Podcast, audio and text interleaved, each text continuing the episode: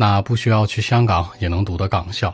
是这样的，香港呢有七所大学在内地就能读了，不用出境，甚至不用出广东省。目前呢是有两所现在是可以就读的，一所呢是港中深，一所呢是港金汇珠海。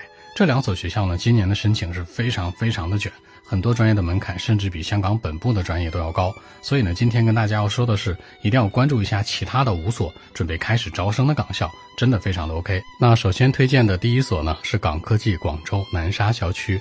这个校区目前呢正在筹建当中，并且这个月就会竣工，今年九月份呢就达到交付的标准。